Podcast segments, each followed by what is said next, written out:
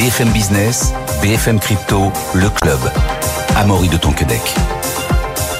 Bonjour à toutes et à tous. Si demain vous intéresse, vous êtes au bon endroit. Bienvenue dans le club BFM Crypto. C'est ici qu'on décrypte, analyse et débat de toute l'actualité passionnante du Web3 du lundi au jeudi. Aujourd'hui, j'ai le plaisir d'accueillir à distance Valentin Demey. Bonjour Valentin. Tu es directeur des contenus chez Crypto, CEO de Cube3 et tu es avec nous depuis Angers. J'ai le plaisir aussi d'accueillir Cyril Sabac. Bonjour Cyril. Bonjour Maurice. Tu es managing director chez Mélanion Capital. Messieurs, beaucoup de choses à dire aujourd'hui. MicroStratégie qui rachète du Bitcoin, Tether, l'un des plus gros acteurs de, des stablecoins qui, qui se lance dans le, dans le mining de Bitcoin. Lui aussi, hein, toujours, tout le monde se rapproche de plus en plus de, de Bitcoin, j'ai l'impression. Mais tout de suite, on part d'abord faire un tour sur le marché crypto avec Vincent Gann, analyste financier indépendant. Bonjour Vincent. Bonjour cher Maurice. Vincent, on a un Bitcoin qui tourne autour des 26 200 dollars. Combien de temps le Bitcoin tiendra le support majeur des, des 25 000 dollars? Car la pression fondamentale est immense et croissante, Vincent. Excellente question. Alors, euh, vous avez, euh, bien identifié le support des 25 000 dollars comme étant le support majeur, en tout cas reconnu comme tel par l'ensemble des analystes crypto. Vous savez, actuellement, les analystes crypto, ils se posent une seule question, une question unique qui est taraude maintenant depuis six semaines. Combien de temps Bitcoin va-t-il tenir? Ça fait depuis euh, un mois et demi que le prix euh, du BTC, est stable, au-dessus de ce niveau graphique dont vous avez parlé, alors que le contexte fondamental est de plus en plus euh, pressurisant. Le fait de ne pas avoir brisé ce niveau de support semble étrange à une majorité d'analystes. D'ailleurs, le consensus, qu'est-ce que c'est? La grande majorité des analystes chartistes graphiques c'est un synonyme avec lequel je m'entretiens. La plupart d'entre eux visent 20 000 dollars. Euh, ça leur paraît être la cible naturelle du marché d'ici la fin de l'année. 20 000 dollars, c'est aussi un niveau assez célèbre au sein de l'écosystème. C'était l'ancien record historique. Alors, une seconde question, j'ajoute une question à votre question. Bitcoin fera-t-il mentir le consensus? Alors, tout d'abord, point numéro un, vous avez raison, vous l'avez dit tout à l'heure, les fondamentaux sont d'une, je vais utiliser un mot un peu fort, d'une violence exceptionnelle. Et ce sont les fondamentaux du marché, les fondamentaux global macro. Je suis bref, j'en cite quelques-uns, l'intransigeance de la Réserve fédérale des États-Unis, plus proche de nous, en fait, même aujourd'hui, les taux d'intérêt du marché à long terme. Donc, je parle de la partie longue de la courbe des taux, que ce soit en Europe, aux États-Unis, qui font de nouveaux records annuels, la correction du marché action. Bref, alors dans ce cadre-là, Bitcoin, qui est considéré comme un actif risqué, c'est-à-dire avec une corrélation positive avec les actifs comme, comme le marché action, pourquoi Bitcoin tient-il le choc? Alors, il y a plusieurs hypothèses à ça. Chacun peut apporter euh, son, argument. Certains mettent en avant le fait que ben, c'est simplement un support qui finira par céder. Ce n'est qu'une question de temps. Beaucoup disent au contraire que Bitcoin produirait là une sorte d'aspect refuge. Euh, certains parlent de l'or numérique. Et puis, la grande majorité de ceux qui pensent que le support à 25 000 dollars ne cédera pas, ce sont ceux qui, en fait, ont une capacité, vous savez, à voyager dans le temps, à prendre une machine à voyager dans le futur et à imaginer qu'ils sont déjà en 2024 ou en 2025. Et c'est vrai que ce sont des années où, là, pour le coup, on peut identifier des éléments plutôt haussiers. Alors, moi, je ne sais pas si ce support tiendra. La seule chose que je sais, c'est qu'en analyse technique, ça, c'est vrai que je me répète, mais en même temps, le marché depuis six semaines dans la même configuration, tant qu'on ne franchit pas une résistance tangible, la probabilité de briser le support est importante. Et la seule façon, mais à mon humble avis, la seule façon de se mettre à l'abri, c'est-à-dire la seule façon d'écarter l'hypothèse d'une rupture des 25 000 dollars, c'est de franchir une résistance qui malheureusement est bien au-dessus du niveau actuel des cours. Ce sont les 28 800 dollars. Donc, euh, pour résumer, puis je cède la parole, entre 25 000 et 28 800 dollars, oui, je sais, c'est large, eh bien, le, le marché est complètement neutre. Bon, on va surveiller Vincent si, euh, si ce support des 25 000 dollars euh, tiendra et s'il faudra, avant que le marché reparte potentiellement, s'il faudra repasser en dessous ou non. Merci beaucoup Vincent, Vincent Gann, analyste euh, financier indépendant. Bonne journée Vincent. Je le disais, MicroStratégie était déjà l'entreprise qui détenait le plus de Bitcoin dans sa trésorerie au monde et on apprend qu'elle en rachète. Elle acquiert 5445 bitcoins de plus pour un montant total aujourd'hui de 150 millions de dollars. Euh, le géant détient désormais 158 245 bitcoins. Valentin, MicroStratégie va aller euh, jusqu'aux 21 millions Il leur faudra pour ça attendre 2140 s'ils veulent effectivement aller jusqu'au bout. C'est le moment où on aura miné le tout dernier Bitcoin euh, sur, sur le réseau Bitcoin, justement. En tout cas, à date, ils ont, et vous l'avez à mourir presque 160 000 bitcoins.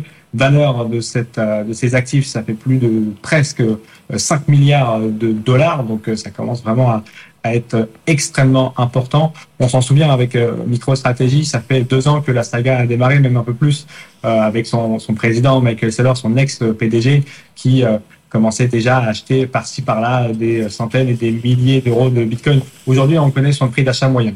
C'est 29 500 dollars. Euh, donc depuis le début, on voit que voilà, le prix unitaire est à peu près est à peu près à ce niveau-là. Mais il en a acheté vraiment tout au long de la hausse, tout au long de la baisse euh, de l'actif euh, préféré des marchés des cryptos, évidemment Bitcoin, qui reste la numéro un à date. C'est une manière pour cette entreprise de consolider encore un peu plus sa position et sa croyance. C'est une manière aussi à ceux qui achètent l'action MicroStratégie de se corréler au prix du Bitcoin de manière détournée parce que ça correspond à à, très peu de choses près, exactement au même prix, euh, du, enfin à la même volatilité et variation, pardon, euh, du prix du Bitcoin, hein, l'action de, de MicroStratégie. Donc ça, c'est c'est le moyen détourné le plus simple se, se positionner sur cet actif. Mais en tu penses, Valentin, qu'ils en auraient acheté quoi qu'il arrive, ou alors là, ils en rachètent parce que justement, on est en dessous du prix moyen d'achat qui est de aujourd'hui de 29 000 dollars Ils en ont acheté à peu près quoi qu'il en coûte et quoi, à peu près à n'importe quel moment. Euh, là, sans doute, ça doit, ça doit aider qu'il soit un petit peu euh, bas. La croyance est importante du côté de MicroStratégie. On a tous en tête le halving de Bitcoin qui aura lieu en début d'année euh, prochaine. On a tous en tête peut-être les ETF Bitcoin qui seraient listés au courant de l'année 2024. Donc, ça fait beaucoup de beaucoup d'informations supplémentaires qui vont dans le sens de la vision de son ex-PDG Michael Saylor. En tout cas, ce qui est certain à date, c'est que c'est le plus gros détenteur d'actifs de crypto aujourd'hui, en Bitcoin en l'occurrence. MicroStratégie, c'est une entreprise privée, donc c'est important. Oui, merci Valentin. On va regarder tout ça et c'est intéressant parce que on n'a toujours pas d'ETF Bitcoin Spot, Cyril, mais tu proposes toi avec euh, Millennium Capital d'investir dans la thématique Bitcoin via les actions. Et dans ces actions, c'est intéressant parce que tu as du micro, du micro-stratégie. Qu'est-ce que toi, tu penses de cette stratégie-là, de micro-stratégie, de racheter toujours plus de Bitcoin? Est-ce que tu, pour toi, c'est une, comme l'a dit Valentin, c'est une manière de s'exposer encore plus au Bitcoin de manière alors, plusieurs questions euh, dans, cette question. déjà, effectivement, notre ETF investit sur des actions de la thématique Bitcoin et investit dans divers secteurs. Et un des secteurs, une typologie des actions dans lesquelles on investit, sont les sociétés qui ont du Bitcoin dans leur trésorerie. Donc, MicroStrategy est une des sociétés présentes dans notre ETF. Et pour une raison simple, comme l'a souligné Valentin, et finalement, la construction de notre ETF, on analyse ce qu'on appelle le bêta, donc la sensibilité euh, de, des actions au Bitcoin. MicroStratégie, par essence, compte tenu de la quantité de Bitcoin détenu, eh ben, a une forte sensibilité avec le Bitcoin.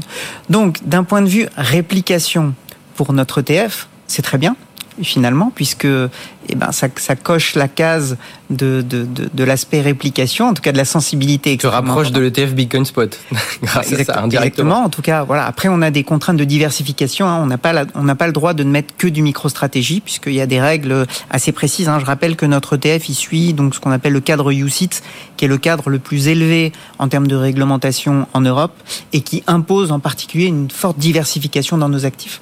Donc on ne pourrait pas monter, et par construction, on ne peut pas monter jusqu'à plus de 10% au moment où on rebalance notre ETF.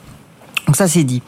Maintenant, est-ce que je considère que c'est une bonne chose ou une mauvaise chose d'avoir euh, d'avoir accumulé autant de Bitcoin? On dit que Michael Saylor c'est euh, c'est un Bitcoin maximaliste et peut-être le plus maximaliste des Bitcoins maximalistes. Donc nécessairement, il a des positions extrêmes.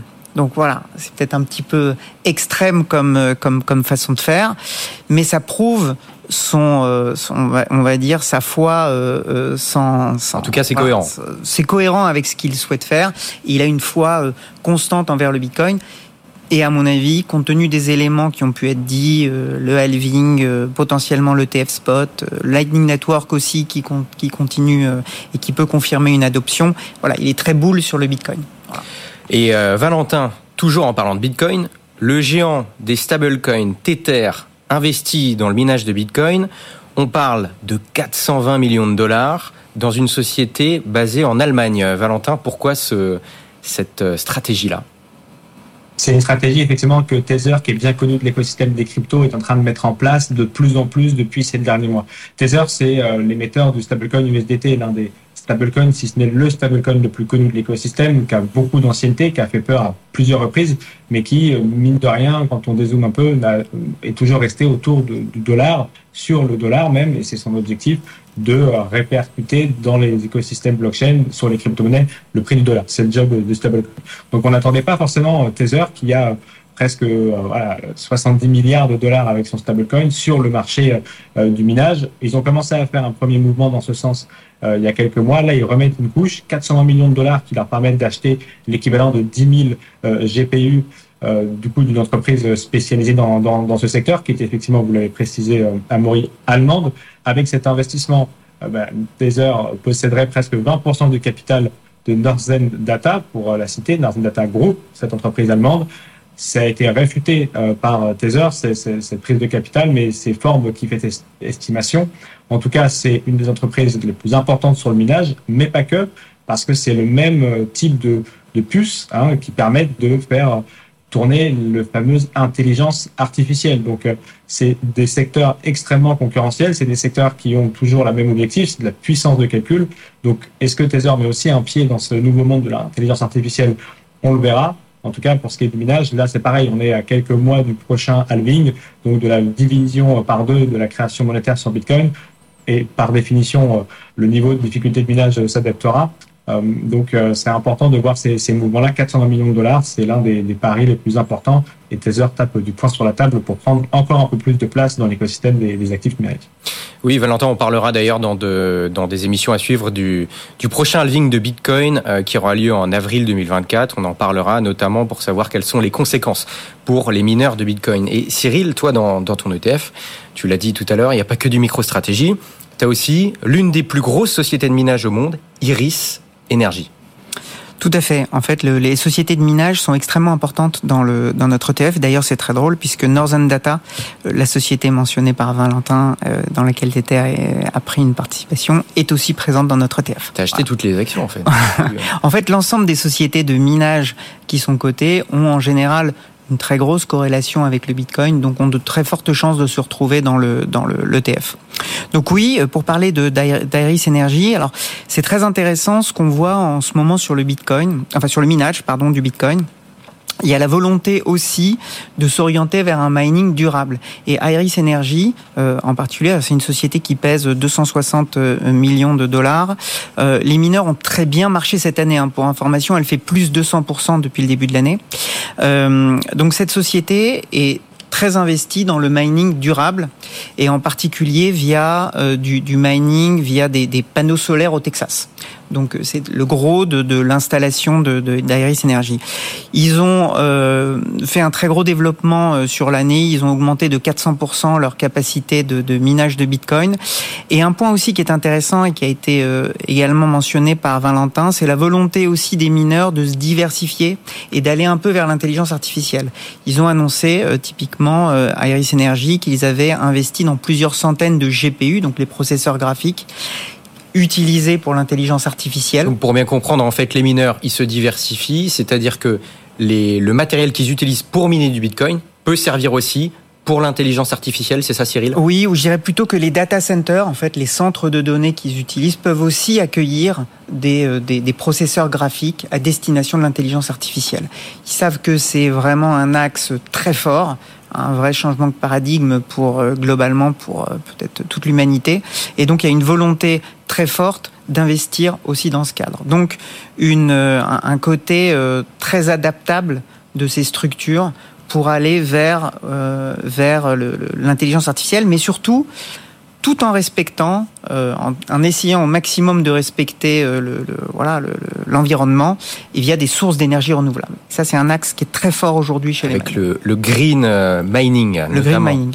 Et euh, c'est assez intéressant parce que je crois que tu es tombé sur une étude euh, récemment qui montrerait, alors tu vas nous en dire plus, mais qui montrerait que finalement le mining de Bitcoin pourrait même non seulement ne pas polluer, mais en plus servir à la transition énergétique. Absolument. Alors c'est une, une, une, étude qui est sortie récemment de l'Institute Risk of Management et qui dit que d'ici 2030, le mining de Bitcoin pourrait réduire de 8% les émissions globales. Et ce qui est très intéressant, on parle des émissions globales et pas non des émissions euh, dues au mining. Ah oui, au, sens, large. Au sens large. Juste le mining de Bitcoin absolument. réduirait 8% des émissions. Tout à fait. Et ce qui est très intéressant quand on s'intéresse au mining euh, et à l'énergie renouvelable, il y a eu un point un peu d'inflexion à l'été 2021. Alors, euh, je ne sais pas si vous vous souvenez, mais à l'été 2021, Elon Musk disait, a dit à un moment, j'arrête tout sur le Bitcoin, c'est trop polluant. Et finalement, ce tweet qu'il a pu faire a été le début d'une prise de conscience globale chez les mineurs, que ce soit les petits ou, les sociétés de minage qui sont cotées, et elles ont commencé à amorcer une transition vers de plus en plus d'énergie renouvelable, comme euh, Iris Energy aussi. Et ce, qui est très intéressant, c'est qu'on est passé, grâce à ça, d'une activité entre guillemets risquée à potentiellement une opportunité. Alors ça peut être un peu provocateur ce que je dis, mais finalement quand on creuse un petit peu, on a des choses qui sont extrêmement intéressantes autour du mining. Je m'explique. Le mining vert peut régler énormément de problèmes. Bon, comme on le sait, le mining est très énergivore. Donc on peut se dire que si on utilise de l'énergie renouvelable, ben c'est très bien, puisque au lieu d'utiliser de, de l'énergie à base de charbon, on va aller vers des énergies propres, donc euh, solaires, euh, hydrauliques, euh, voilà, les énergies classiques. Et je crois que bien souvent, miner avec des énergies fossiles est plus cher que de miner avec des énergies vertes. Complètement. Donc finalement, l'énergie renouvelable est aussi une opportunité financière, puisque finalement le coût de production de cette énergie est plus faible, donc c'est intéressant pour les mineurs. Par ailleurs, les mineurs ont la possibilité d'optimiser le réseau. Je m'explique, quelquefois, lorsqu'il y a des sites qui se construisent d'énergie renouvelable, mais ils ne sont pas toujours rentables, parce qu'il y a des périodes où cette énergie est très utilisée et d'autres où elle ne l'est pas. Un mineur n'a pas de calendrier dans la journée, peut miner lorsque les besoins humains sont plus faibles. Donc il y a une optimisation et une stabilisation de la grille énergétique qui peut être faite grâce aux mineurs. Enfin, L'autre point, c'est que des structures qui voulaient créer des, sites d'énergie renouvelable n'avaient pas forcément de clients. Là, avec les sociétés de minage, elles trouvent mécaniquement des clients naturels. Les mineurs euh, construisent, les hackers euh, ne chôment pas non plus, Valentin. On voit qu'il y a un des plus gros hacks de, crypto-monnaie qui, qui vient d'avoir lieu. On parle quand même de 200 millions de dollars. Euh, Mixin Network s'est fait hacker, Valentin, déjà. Est-ce que tu peux nous dire ce qu'est euh, Mixin Network? Oui, effectivement, ça fait partie, euh, avec ce, hack de 200 millions de dollars, du top 5 des, hacks sur l'écosystème des cryptos. Mixin, c'était un, c'est toujours d'ailleurs, parce qu'ils sont en train d'essayer de résoudre cette affaire. C'est un outil qui permet d'échanger de pair à pair des actifs numériques entre des acteurs et des blockchains. donc c'était l'un des, l'un des acteurs historiques de ce secteur qui n'a pas forcément très connu du grand public, mais qui existe quand même depuis 2017 sur ce secteur de, d'échange pair, pair à pair.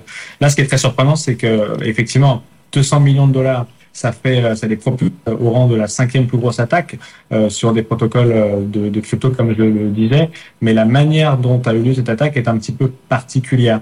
On a l'habitude malheureusement de voir des contrats des smart contracts des contrats intelligents être attaqués euh, être détournés ou ce genre de sujet sur la finance décentralisée. Là c'est un petit peu différent parce que ça serait une base de données centralisée sur Google Cloud qui aurait permis aux hackers ces deux, trois derniers jours d'accéder à une base de données ayant permis de détourner ces 200 millions d'euros.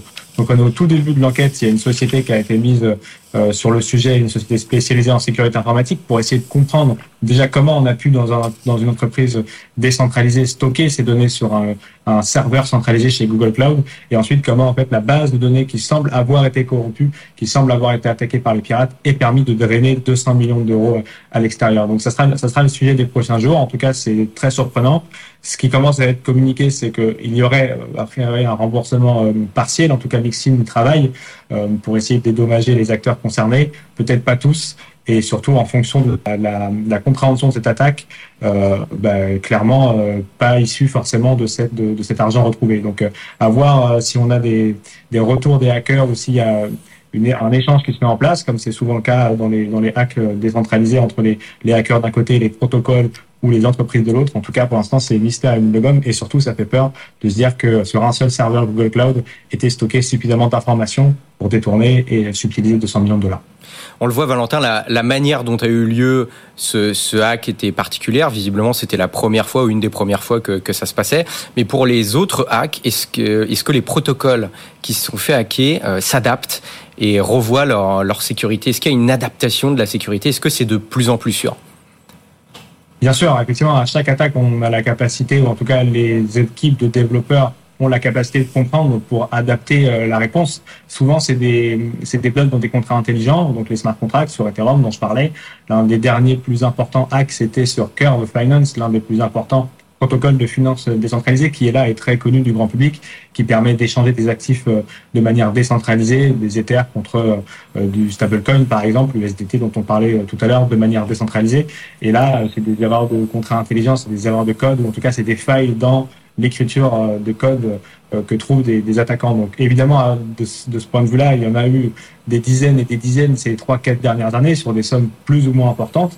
Parfois c'est tout petit, parfois c'est très gros. Là, on est sur 200 millions de dollars. Je l'ai dit, c'est le cinquième plus gros donc euh, il y en a quatre qui sont plus importants. Et pour ce qui est de Curve cet été, l'attaque a été effectivement ensuite patchée, comme on dit, donc ils ont pu la rectifier, remettre à jour le code, et cette attaque n'aura plus lieu. Il y a de plus en plus de d'entreprises spécialisées aussi dans l'audit des mmh. contrats intelligents qui sont de plus en plus sérieuses. On cite, et, et vous connaissez euh, AAV, euh, Maury, pour avoir reçu l'un des cofondateurs, Mark Zeller, l'un des le CEO exactement à date de la Helvetian Initiative, Mark Zeller. C'est un réseau qui a jamais été attaqué, c'est un réseau qui n'a jamais perdu d'argent dans des hacks AAV. C'est le, le plus gros protocole de finances décentralisées, à peu près 8 milliards de dollars sur ce, sur ce protocole-là. Donc oui, il s'adapte toujours. Parfois, c'est des, des, failles intentionnelles pour pouvoir justement drainer de la part des créateurs de l'argent du public. C'est jamais, fort heureusement, les plus importants réseaux qui, qui, qui font ça, mais ça arrive de l'ordre de quelques dizaines de millions d'euros. Mais à chaque fois, évidemment, les équipes techniques et, et de sécurité les mettent à jour et c'est intégré aux audits des, des, protocoles suivants qui feront là aussi ces audits et qui permettront de ne pas retrouver les mêmes failles qu'à l'origine.